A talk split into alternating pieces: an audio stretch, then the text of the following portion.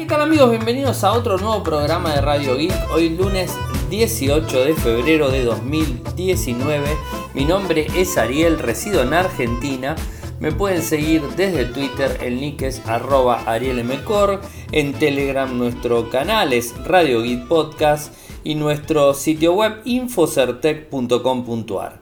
Como todos los días realizamos un resumen de las noticias que han acontecido en materia de tecnología a lo largo de todo el mundo. Hoy en nuestro país se realizó el lanzamiento de los eh, cuatro modelos de Motorola, el Motorola G7, el Play, el Power, el G7 convencional y el G7 Plus. Estuvimos en el evento realizando la cobertura del mismo publicamos varios videos. Si ingresan a nuestra cuenta en Instagram, que es eh, instagram.com barra arielmcor, ahí van a ver un video de cada uno de ellos, un videito cortito de menos de un, minuto, en donde les estoy mostrando algunas de las cosas, inclusive la parte estética. Además, eh, publicamos lo que fue la presentación, hicimos eh, transmisión en vivo, tenemos en la historia, eh, digamos, lo que tiene que ver con los valores, las fotos, y mañana seguramente vamos a tener directamente ya el video editado con toda la información, con la galería de fotos, los equipos y todo eso. En principio, para los que residen en Argentina, les cuento los valores. En cuanto a lo que sería el Moto G7 Play, el valor en pesos argentinos es de 12 mil pesos. El Moto G7 Power es de 14 mil.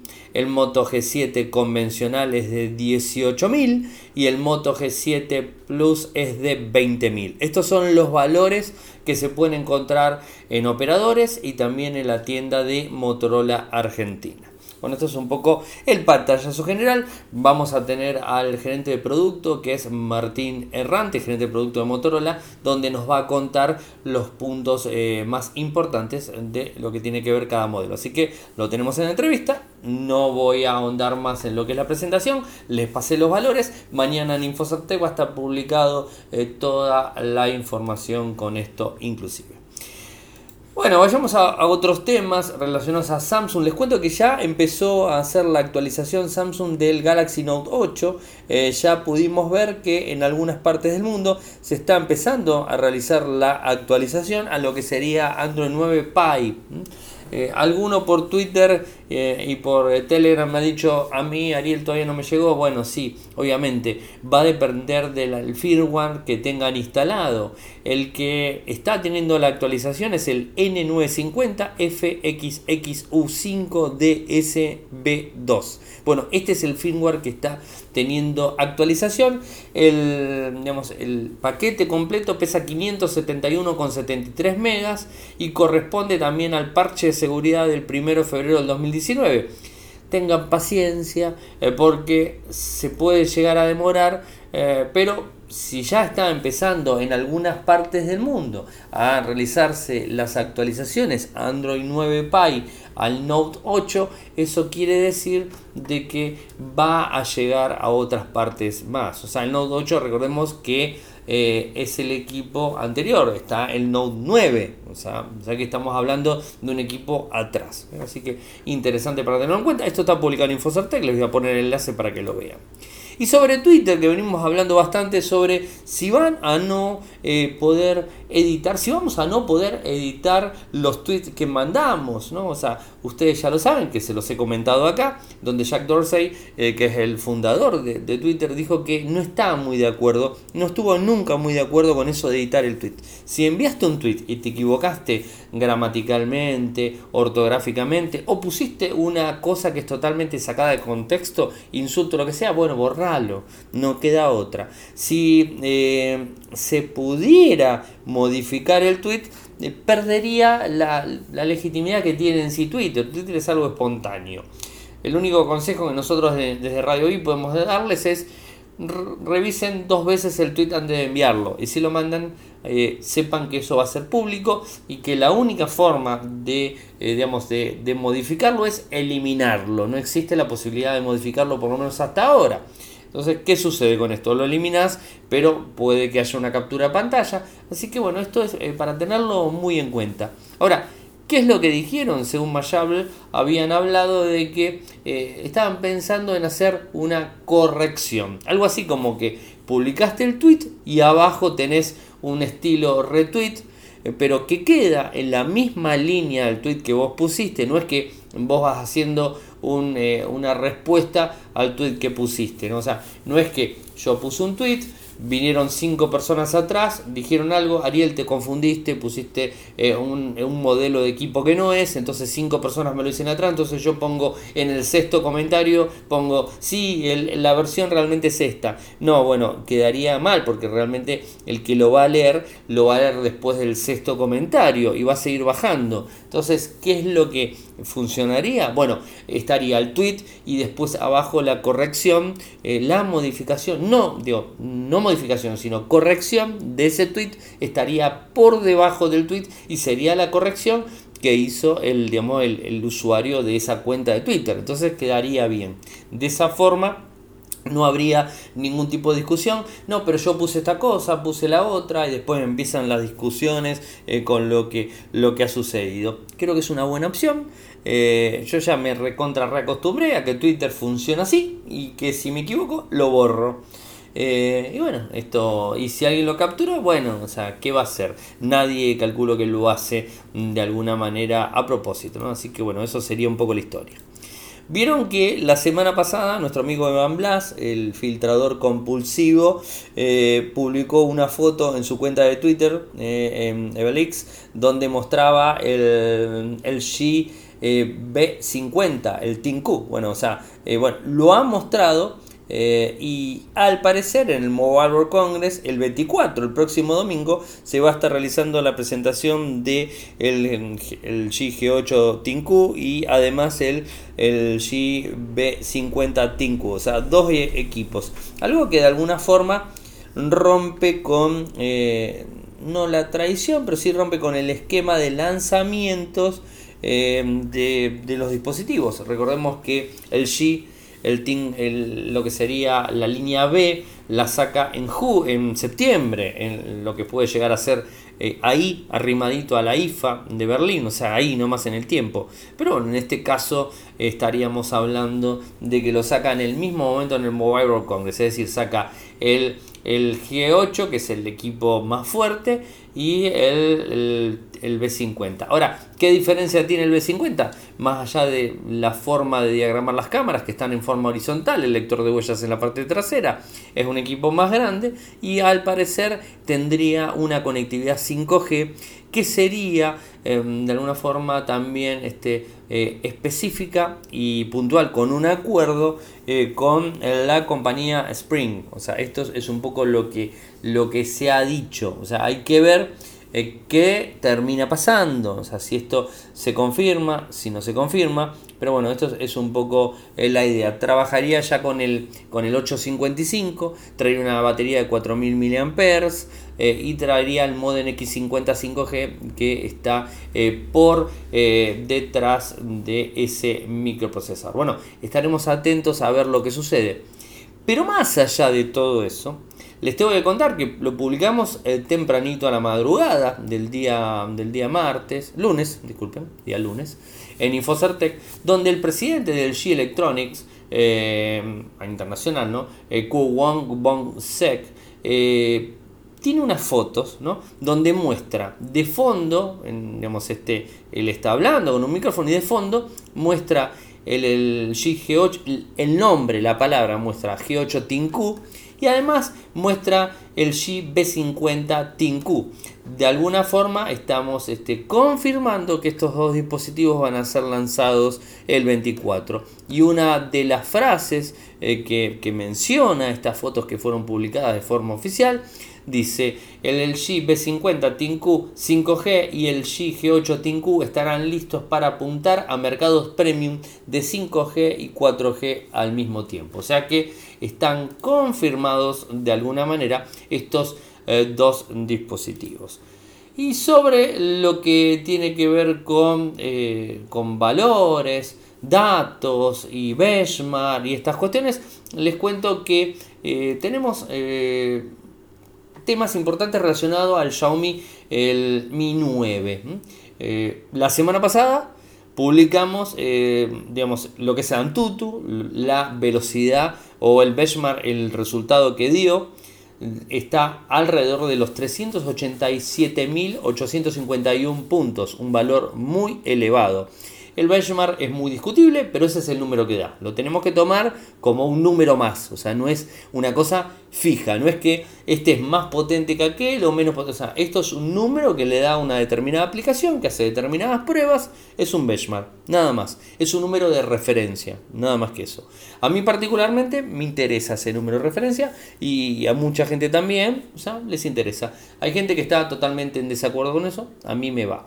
Eh, esto lo publicó en la cuenta de Twitter eh, Wang Xiang y puso este valor. Además, Dorman Sang eh, publica una imagen donde vemos la pantalla con el lector de huellas en la parte frontal, algo que no habíamos visto hasta el momento.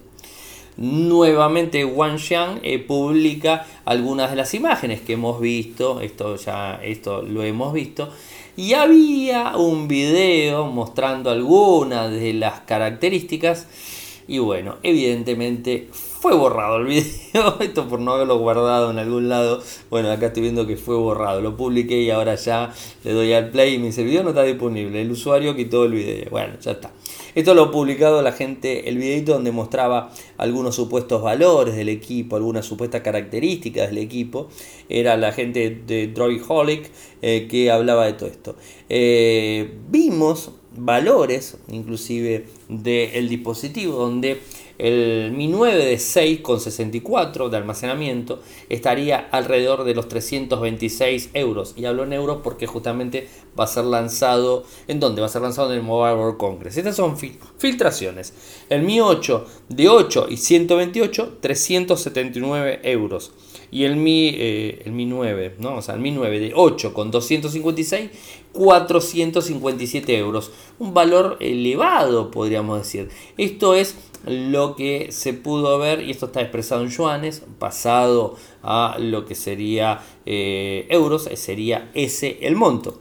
Eh, hoy publicamos nuevamente los supuestos valores de toda la línea, donde se suman dos modelos, o sea, dos modelos más y de, paso también levanta un poco, un poco los montos tenemos que la edición transparente de 8 GB con 256 de ROM estaría 520 euros. Y la edición Explorer, que es la mejor, estaría 785 euros. O sea, sería un equipo que rondaría algo así como los 500 eh, dólares 455 euros. Si nos vamos al de 8 GB con 128, que sería, digamos, el más convencional aunque podríamos comprar tranquilamente el de 6,64 a 4,90 dólares o 4,30 euros, depende como ustedes quieran. Eh, particularmente creo que 8,128, 520 dólares y 4,55 euros me parece eh, mucho más este, aceptable porque la verdad que la diferencia tanto en dólares como en euros es ínfima realmente. Pero si todavía nos sumamos al de 8 GB a 2,56 estamos hablando de 20 dólares de diferencia, 545 y 30 dólares eh, de diferencia, eh, sí, en lo que sería, 25, 25 euros de diferencia en el de 256. O sea que realmente eh, estaríamos ahí. O sea, estaríamos en el equipo de, gama media. He visto muchos sitios que dijeron, bueno, no va a ser tan barato como pensaban el, el Xiaomi Mi A9. Y es lógico, estamos hablando de un equipo de gama alta, totalmente gama alta.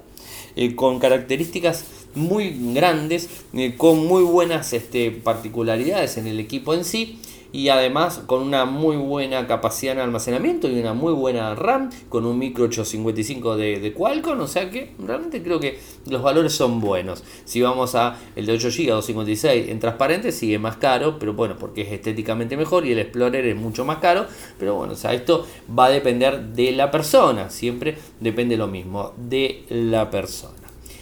Después hay un tema relacionado un tema doble relacionado a Apple y a lo que tiene que ver con Netflix.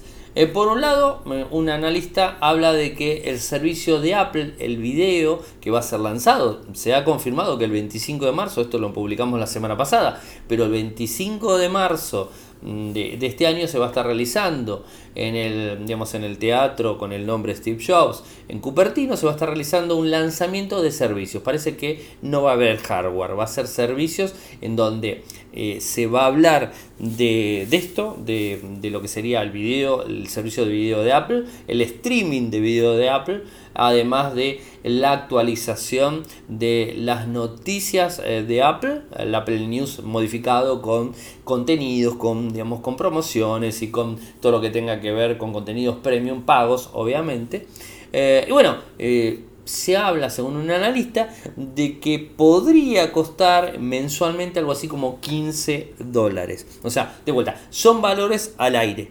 Este, el analista se llama Tim Oshia eh, de la firma eh, Jerez, eh, Jeferis y bueno, habla justamente de esto y lo que es bastante escéptico en relación a la, la, digamos, la penetración en el mercado que podría llegar a tener.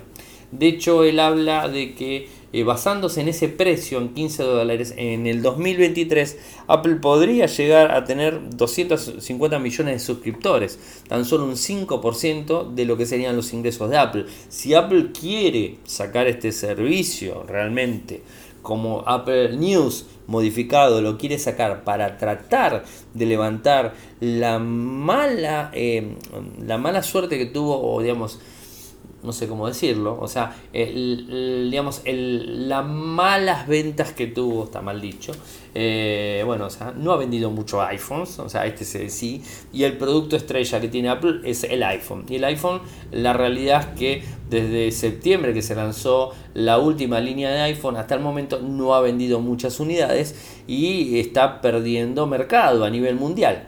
Eh, por sus costos, por un montón de factores. No voy a entrar a analizar cuáles pueden llegar a ser o no, pero la realidad es que no ha vendido lo que eh, se esperaba. Eh, Apple se fue mutando de forma constante en, diferentes líneas. en su momento eran las Mac, Después, eh, primero eran las, eh, bueno, las máquinas famosas que, puso de moda o que presentó Jobs. Después las MacBook. Después este, eh, lo que son los iPod. Ahora lo que es el iPhone hace 10 años, más de 10 años. y bueno, ya está como ahí en medio en caída porque las demás empresas de smartphone le, está alcanzando los talones y lo está superando en, en muchas de las capacidades a costos eh, al 50% del costo que puede llegar a salir un iPhone. Entonces, la verdad que está medio complicado y además ha subido la vara en precio muy alto, pasando los mil dólares, mil euros, o sea, valores elevadísimos. Y ahora se dice que el del 2019 va a ser más elevado todavía. Entonces, ¿qué sucede con todo esto? Hace que no se vendan tantos dispositivos. Entonces empiezan a buscar algún tipo de, eh, de, de, ventas o algún tipo de salida hacia esta cuestión. Y una de las cosas es los servicios algo que se está puesto tan de moda y que inclusive Microsoft eh, ha aprendido a los golpes, pero lo ha aprendido y le está yendo bastante bien gracias al haberse movido a los servicios.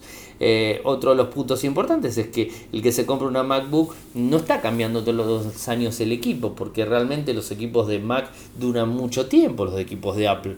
Y los iPhone también. Y, y, si vemos los valores, es como que la cosa se ha desacelerado bastante. Entonces, ¿Qué es lo que dice? Que eh, con este servicio de 15 dólares, supuestamente para poder competir contra Netflix, mm, no va a superar ni el 5% de los ingresos que necesita. O sea que la verdad que no, no va a ser muy bueno. Entonces se habla también de alguna manera de eh, poder bueno, meter más servicios en la nube, poder presentar algo más de todo eso. A todo esto hay algunos rumores que la semana pasada incluso, eh, bueno, Ferdor me lo había comentado eh, y me quedó dando vueltas en la cabeza. Y esta semana varios sitios están hablando de lo mismo. Están hablando de que Apple posiblemente podría llegar a comprar, comprar a Netflix. Ahora, eh, los rumores apuntan hacia eso. ¿Podría ser real esa compra? Y a mí la verdad que me hace me hace pensar que no. Y, creo que tiene muchos, este, muchos puntos eh, por lo que no creo que la compre.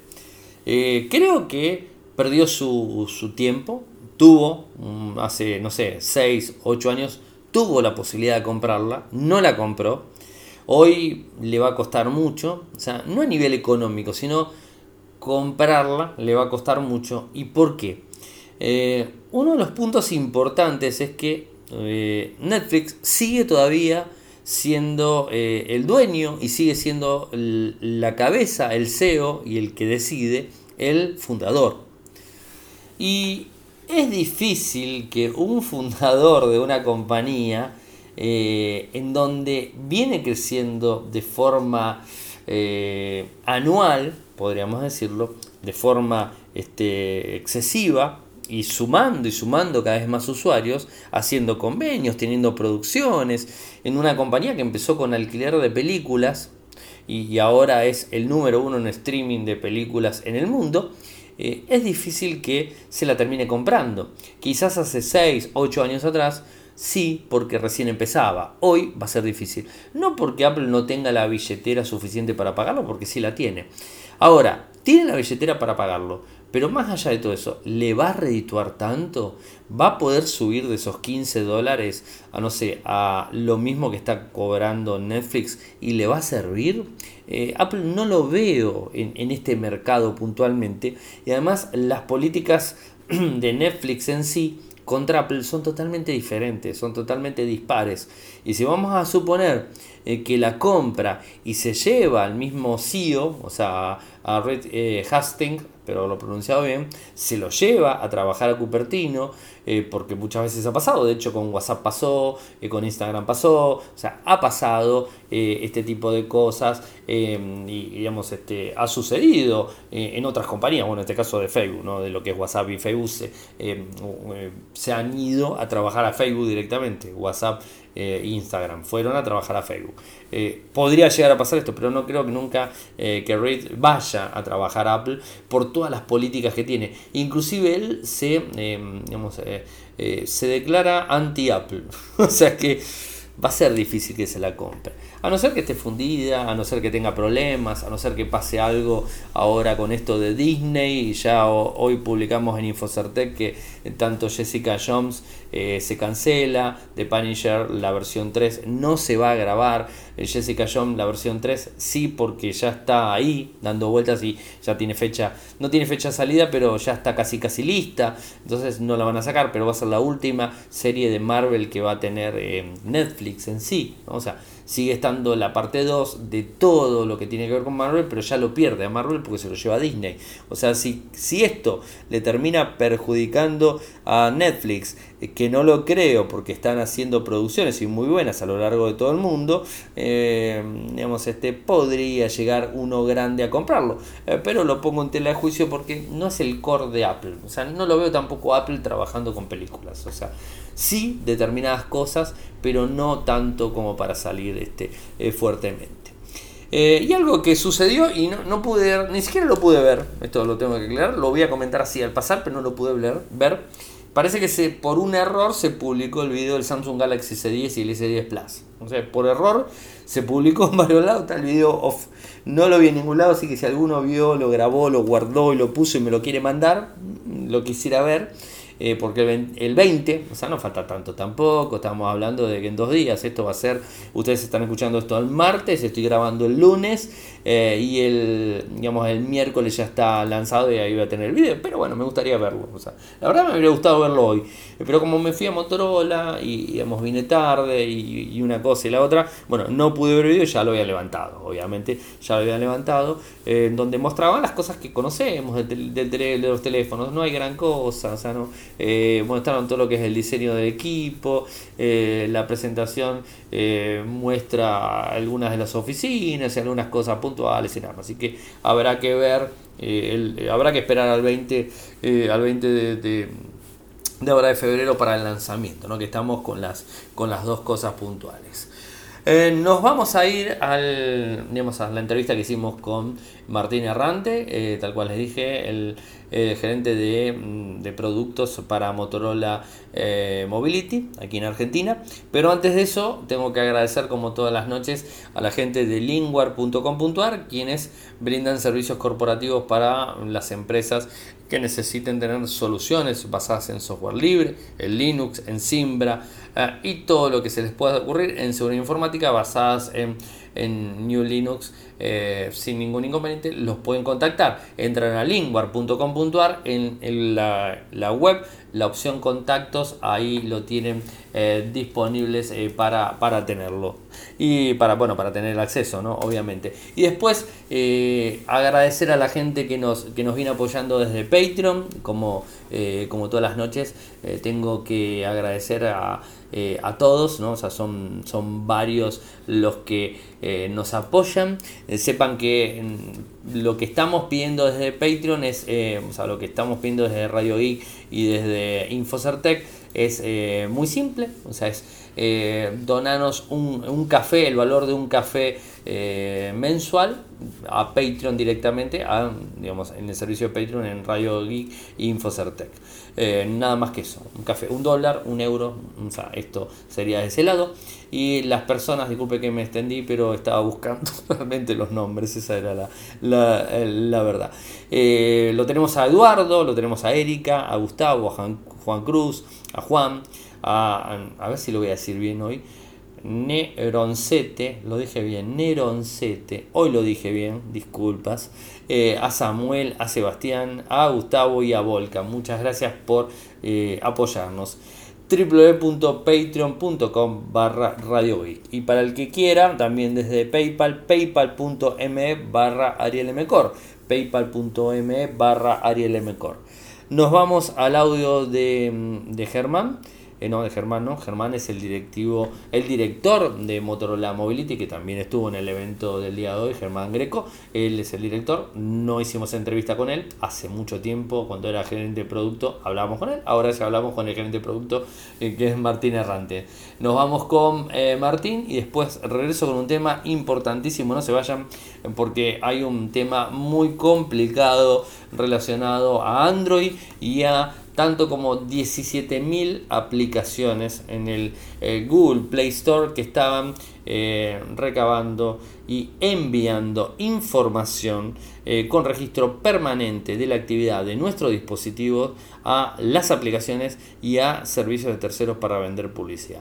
No se vayan, vamos con la entrevista y con el último tema desde Radio Geek. Nos encontramos con Martín Errante, gerente de productos de Motorola aquí en Argentina, con un nuevo lanzamiento. ¿Qué tal, Martín? ¿Cómo estás? ¿Bien? ¿Qué tal? ¿Cómo estás? ¿Todo bien? La verdad que muy contentos lanzando la séptima generación de Moto G con la relevancia que Moto G tiene tanto para Motorola como para nuestros consumidores, como para la gente que nos elige día tras día. Vimos, hiciste una parte, nosotros lo registramos en video, estuvo muy bueno esa foto con todos los modelos de Moto G en el tiempo. Eh, estuvo interesante y vimos el avance que tuvo digamos, en todo este tiempo, ¿no? Realmente hay una gran diferencia entre el equipo anterior y este. Sí, sí, hay mucha diferencia. Nosotros estamos introduciendo cuatro nuevos integrantes de la familia Moto G, cada cual, si bien tienen todos un ADN común que los hace miembros de la familia, eh, cada cual tiene una particularidad y un foco diferencial que lo asocia a un perfil de usuarios diferente, ¿no? yo te puedo contar si querés, cada uno. Sí, sí, por favor. Eh, empezando por el más accesible que es Moto G7 Play, ahí lo que vas a ver es un diseño compacto con una, pantalla increíble de 5.7 pulgadas y una performance fuera de serie, porque tiene un procesador Snapdragon 632 de 8 núcleos, 1.8 GHz, vuela, y una batería de 3.000 mAh que le da hasta 34 horas de autonomía. Entonces, nada, es en un diseño muy compacto, que lo tenés que ver para creerlo lo cómodo que es en mano, eh, tenés una performance fuera de serie. La batería acá es buena, pero en el Moto G7 Power, que es el siguiente integrante de la familia, es mucho mejor. ¿Por qué? Porque tenés 5000 mAh y entonces con eso lográs hasta 55 horas de autonomía. Estamos hablando del mismo equipo, nada más que con más batería. Es un equipo, sí, es el siguiente de la línea. El siguiente de la línea. Tiene más batería. Tiene una pantalla más grande, incluso, ah, que es de 6.2 pulgadas. Todos en formato Max Vision. Sí. Eh, es HD. Y la batería le dura hasta 55 horas, o sea, es más de dos días. Eh, la experiencia de, durabilidad es increíble. Sí. La batería está, es grande, pero está integrada en un factor de forma muy estético en el teléfono. Ahora, nosotros conocemos que hay gente que a la estética le da un valor especial. Entonces ahí yo te recomendaría más el Moto G7, que es el siguiente. El Moto G7 tiene terminación en la parte trasera también en Corning Gorilla Glass, no solo en la pantalla, sino también en la parte trasera. No cristal, se raya, cristal, no se raya, cristal es súper delicado, muy fino y muy durable. Eh, aparte de una performance superior, porque tiene 4 GB de RAM, 64 GB de almacenamiento. Sí, eso es interesante. Es, claro, es 50% más rápido que la sexta generación de Moto G. Entonces es, es muy muy bueno. ¿Y el último? Y el último, que es el Moto G 7 Plus, destaca por varias cosas, pero para resumir te voy a decir dos que son las más fuertes. Por un lado tiene un cargador Turbo Power de 27 watts. Eso significa lo cargas de 0 a 100% en menos de una hora. O 11 horas de autonomía en 15 minutos de carga. Tiempo de tomar un café tenés 11 horas del día por delante con teléfono vivo. ¿Sí? Eso, es un punto fuerte. Y el otro punto fuerte es en la cámara principal, que es dual, estabilización óptica. Sí, lo cual no lo traía. No lo traía Motorola, no lo trae la industria en esta gama. Siempre es la, televisión óptica es, en alta. Es una cosa, claro, que no estamos acostumbrados a la gama alta, pero acá te engancho por donde empecé, que es la filosofía de Motorola es traer funcionalidad de la gama alta a la gama media. por, eso, por, eso es, por eso es Moto G, por eso existe Moto G. Así que bueno, es, son un poco las características de, de cada uno que, que los hacen relevantes. Ahora, vos cómo, cómo ves desde Motorola, ¿cómo ven? O sea, ¿la gente está comprando más gama media, gama media premium que gama alta? Eh, la, gama media en Argentina. o sea, prefiero comprarme un gama media alta, el Moto G7 Plus, que un Z, Z3. Bueno, es la misma competencia. O, cualquier, la cualquier eh, teléfono flagship de, de, gama muy alta, ¿no? Normalmente hay público que se inclina por eso porque traen cosas especiales. pero la, gran mayoría del público está inclinándose cada vez más a la gama media y gama media alta. Media alta. Sí. Pero ya del vamos arrancamos con gama media baja, pero con prestaciones buenas, porque el año pasado teníamos menos, menos microprocesador, ahora tenemos el mismo microprocesador en tres equipos y uno un poquitito más arriba. Claro, claro. O sea, tenemos un microprocesador potable. O sea, es, sí, sí, sí. A ver, para la, para el para la gama que estamos, 7 Play para la gama en que está, es increíble el procesador que trae. El, teléfono anda impresionantemente bien. no hay gran diferencia con los otros tres, claro. excepto con el más grande, con el de la familia. Ahora, el cargador, el Power, recordame, el año pasado, ¿de cuánto era el Power que traía, el cargador? Eh, era de 15 watts, ahora es de 18 watts. Y, y el Moto G7 Plus de 27. Está bien. Y por ejemplo, el ¿lo podemos poner a los otros equipos? O sea, ¿se puede utilizar? ¿El, digamos, soportan? el de 15 se porta el. Sí, el anterior, si tenías el anterior o tenés otro, lo puedes utilizar acá. Pero por ejemplo, el más grande, ¿lo puedo poner en otro equipo y va a cargar más rápido? El de 27 en el Moto G7 sí, en el Moto G7 Power no. No, digamos, lo puedes poner, pero. Pero no, va a cargar como si fuera uno de 15. Claro, como si fuese uno de 18, correcto. Ah, bueno, bueno, bueno, pero, puede funcionar. caramba, sí sí, está muy bien. Bueno, pero te queda para más adelante. Exacto. Muchas gracias, Martín. Bueno, gracias a vos. Gracias. Gran gusto. Gracias Martín, gracias este, Motorola Argentina por la invitación. Eh, como les dije en el primer bloque, estamos eh, mañana publicando toda la información en infocertec.com.ar. Bueno, esto la verdad que, les conté de, Android es bastante delicado. Estamos hablando de una investigación eh, que realizó la International Computer Science Institute, donde recopila o sea, datos eh, en relación, o sea, mejor dicho, analiza las aplicaciones y está recopilando los datos de las mismas que pueden llegar a violar eh, la política de privacidad de los usuarios, que somos nosotros en definitiva. Las aplicaciones en sí se han tomado aproximadamente 17.000 aplicaciones en Android, un número elevadísimo, o sea, es un número muy alto. Eh, y estas aplicaciones pueden rastrearnos vinculando el ID de publicidad, eh, que esto vendría a ser el ID advertising en inglés, eh, y un número único eh, que, bueno, que puede ser cambiado o no para poder personalizar la, publicidad. Hasta ahí estaríamos bien. Pero se suma la identificación del, smartphone del equipo, estamos hablando de smartphone, ¿no? obviamente, cómo puede llegar a ser la MAC address, el email, el Android ID, o sea, cosas que no deberían este, eh, tener eh, acceso terceros. O sea, esto no debería tenerlo acceso, acceso.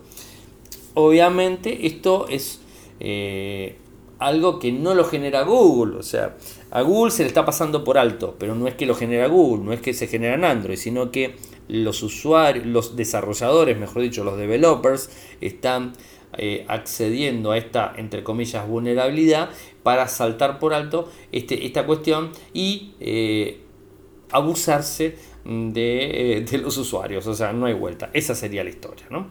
les cuento lo que dice Serge Egelman, es quien dirigió esta investigación la privacidad desaparece cuando las aplicaciones recopilan esos identificadores persistentes. Esto la verdad que es cierto. Además dice que ellos se han comunicado con Google desde septiembre del año pasado, cuando había observado eh, que había muchas aplicaciones que estaban utilizando estos servicios de identificación eh, con publicidad y violando Además, además de todo esto, violaban las políticas de privacidad de Google. O sea, a ver, estaban haciendo algo ilícito las aplicaciones sobre la misma plataforma de Google, no solamente sobre el usuario, sino que estaban violando las mismas políticas de privacidad de Google. O sea que esto es puntual. ¿no? Eh, esto, ¿qué es lo que hace? Permite que el desarrollador pueda recompilar, o sea, recopilar todo lo que son los identificadores, el, el, el Advention ID o la publicidad, el hardware, como les dije, sin el consentimiento del usuario, porque si de alguna manera se lo pide, si el usuario se lo da, está todo bien. O sea, el problema es que no lo pedía. Ese es, el, tema, ¿no? Eh, además de, todas estas cuestiones, eh, bueno, lo utilizaban, vaya a saber para qué. No solamente era que lo accedían y lo guardaban, o sea, si lo acceden, acceden a esto y lo guardan, ¿para qué lo guardan?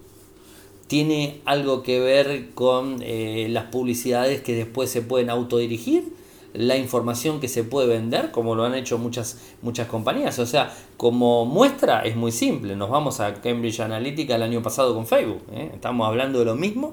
De Facebook hablábamos el año pasado, ahora hablamos de Google. O sea, estamos hablando de las grandes empresas. Creo que nadie se está salvando de esto.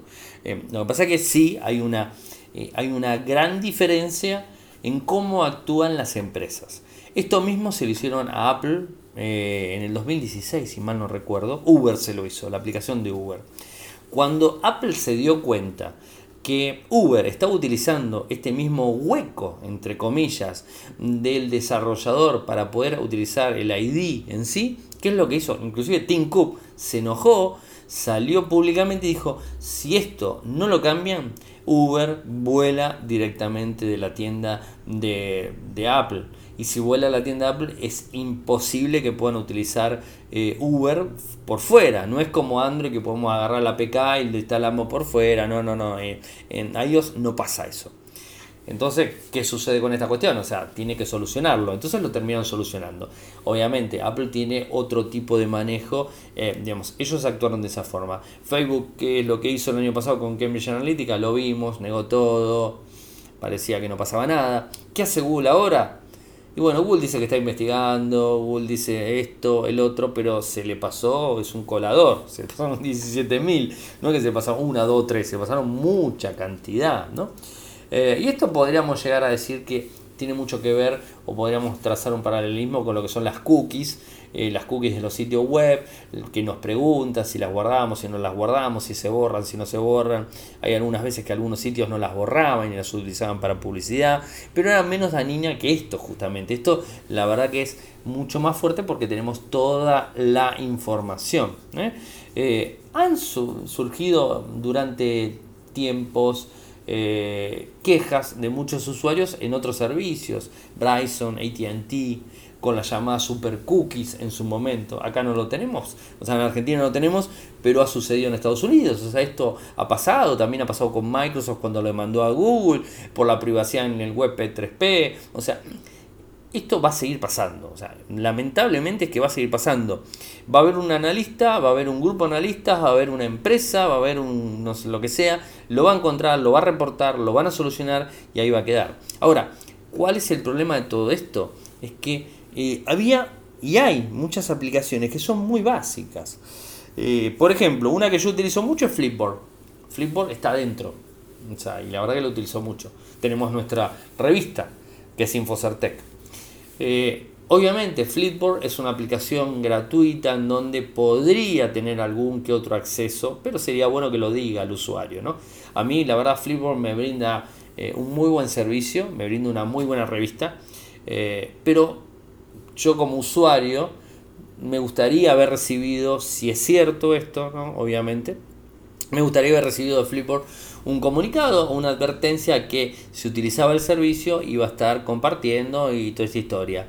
Entonces ahí el usuario, en mi caso, evalúo o si lo quiero o si no lo quiero, pero no que me lo hagan de forma compulsiva y que no tenga manera de, decir no, o sea, lo hagan y que no me dé cuenta.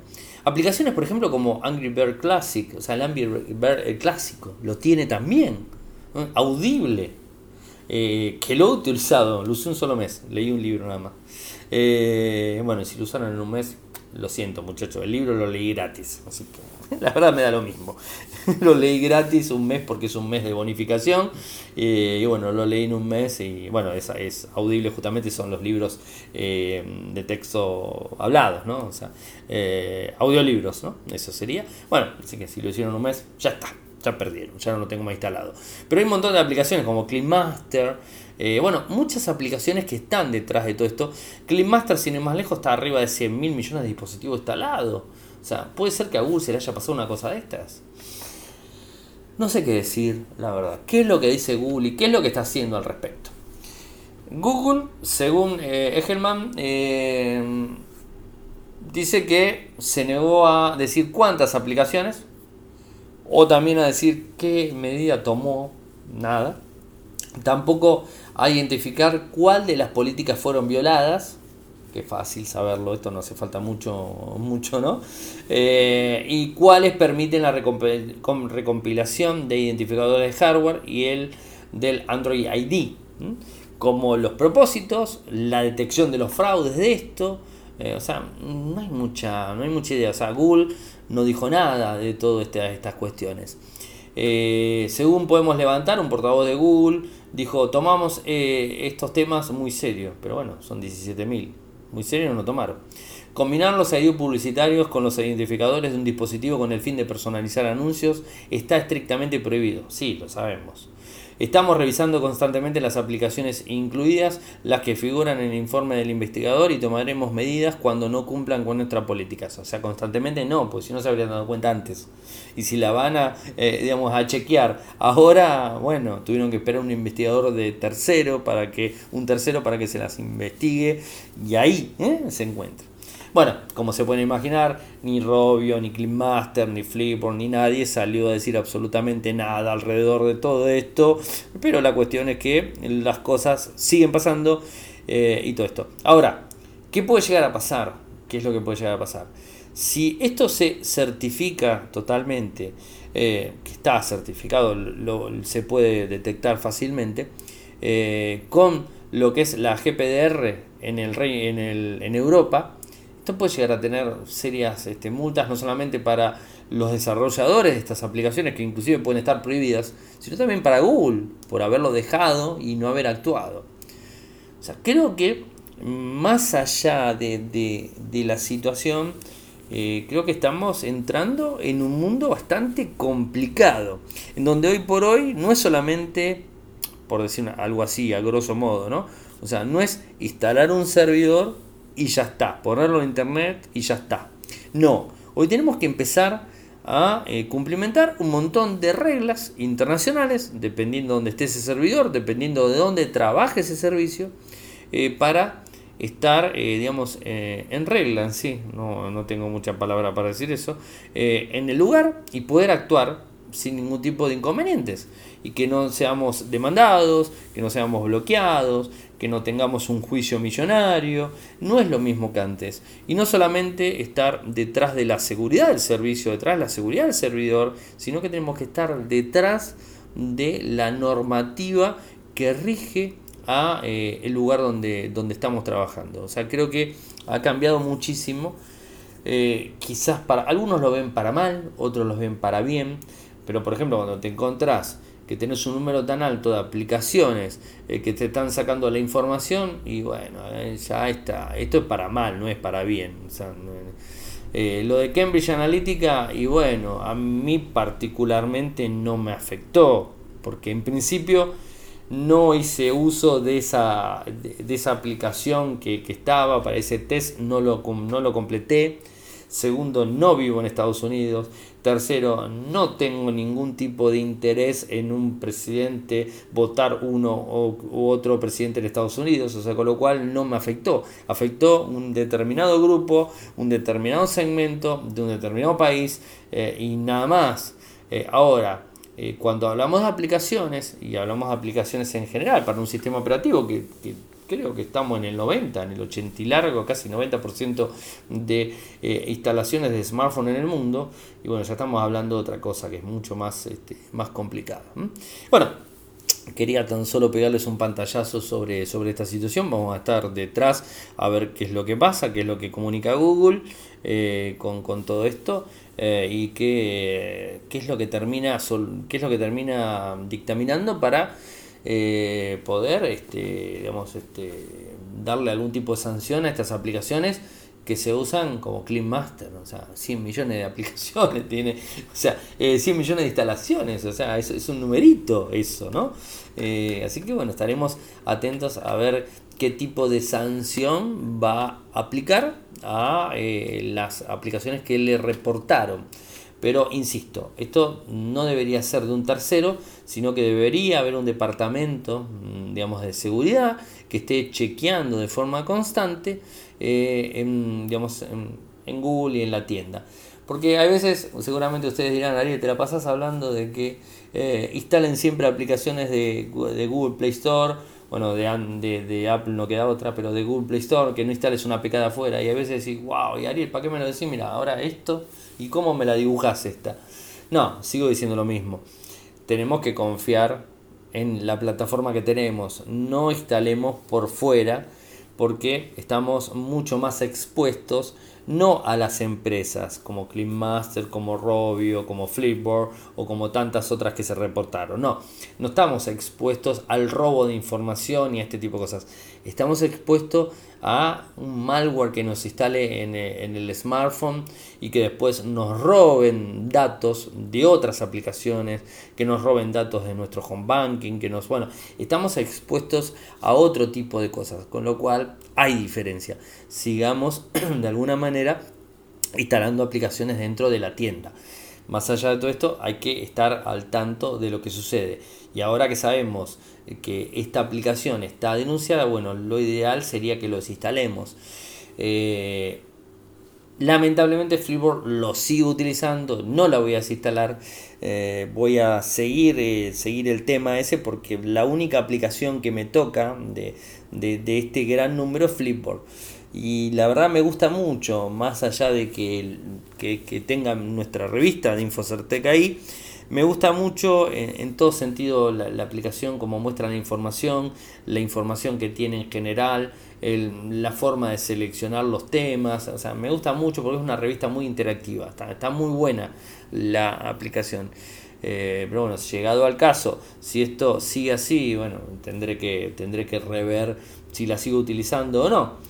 Mientras tanto, la sigo utilizando y esperemos que, bueno, que se encuentre una solución y que si estas aplicaciones infringen eso, directamente que se bloquee esa, esa opción o que se tome cartas en el asunto y bueno, que eso no, no, siga sucediendo. Yo creo que ya por lo menos las aplicaciones conocidas creo que van a tener que quitar este, este tema porque si no se les va a ir millones y millones de usuarios en el mundo, ¿no? O sea que, bueno, habrá que ver cómo pasa la historia. Igual los, los mantendremos eh, informados a lo largo de todo este tiempo. Espero que les haya gustado el programa. Recuerden, si quieren en Patreon, eh, donarnos lo que es un café, o sea, un café eh, mensual para Radio Geek y para Infocertec. O sea, es invitarnos un café de forma mensual.